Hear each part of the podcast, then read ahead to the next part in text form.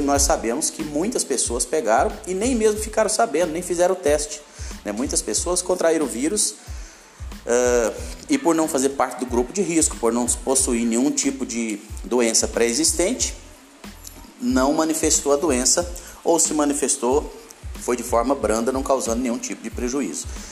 Então, pessoal, nós temos que colocar tudo isso na balança.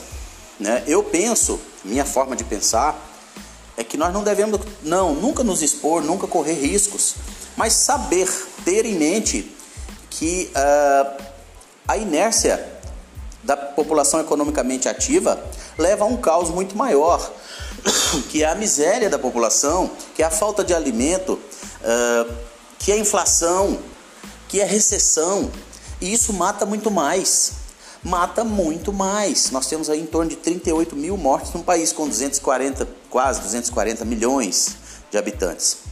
Então o que eu quero colocar para vocês é que essa opinião não é somente minha. Eu tive conversando com alguns grupos de pessoas, às quais sou ligado na minha profissão, e o pessoal tá, professor, vamos trabalhar, ó, oh, vamos ter fé em Deus e vamos correr atrás. Não dá para ficar parado mais. Tem conta para pagar, tem menino para estudar, tem compra para fazer, tem que pôr comida na mesa. Então esse discurso ele já é batido. Mas uh, o que, que você acha? Né? Aí vem aquela questão.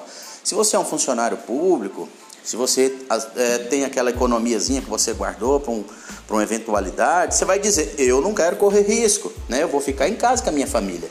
Tudo bem, essa é uma opinião válida. Mas você acha que a população que precisa trabalhar, que precisa viver dia a dia, eu estou morando aqui no estado do Pará, quantas e quantas pessoas têm que sair todos os dias para defender o pão? Se essa pessoa não sair hoje, ela não tem o que comer amanhã, né? Que não tem carteira assinada, não tem salário.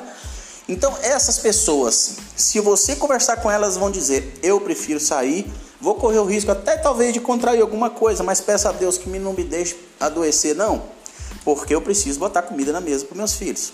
Estão compreendendo, pessoal? Então, uh, diante dessa situação, acho que o Brasil está no maior dilema da história, porque essa pandemia já chegou onde tinha que chegar.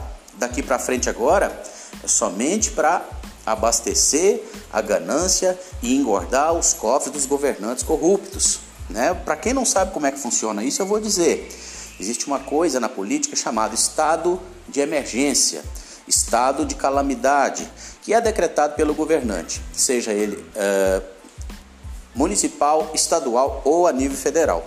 Quando o município ou o governo estadual se encontra num estado de emergência, é, é solicitado junto ao governo federal uma verba, ou seja, um dinheiro que é chamado também de fundo de emergência. Todo mundo já deve ter ouvido falar isso.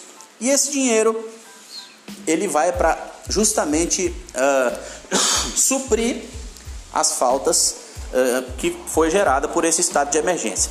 Então, quando o governante recebe o dinheiro do governo federal, toda verba que é federal, quando ela é normal, em, em época normal, o governante, para gastar cada centavo, tem que prestar conta.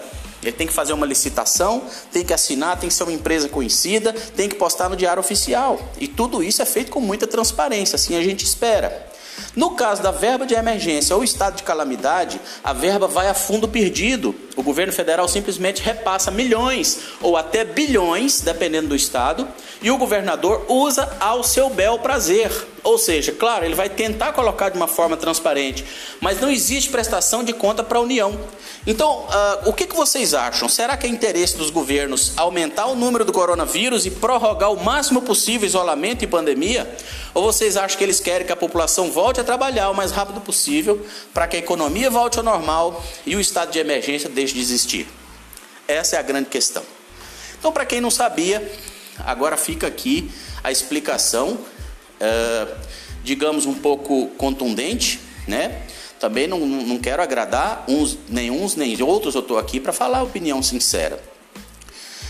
Estou uh, sendo, de certa forma, prejudicado, claro que sim. Né? Eu, como autônomo, preciso colocar minha atividade em prática e, por conta dessa pandemia, também estou entre os milhões de brasileiros que se encontram parados.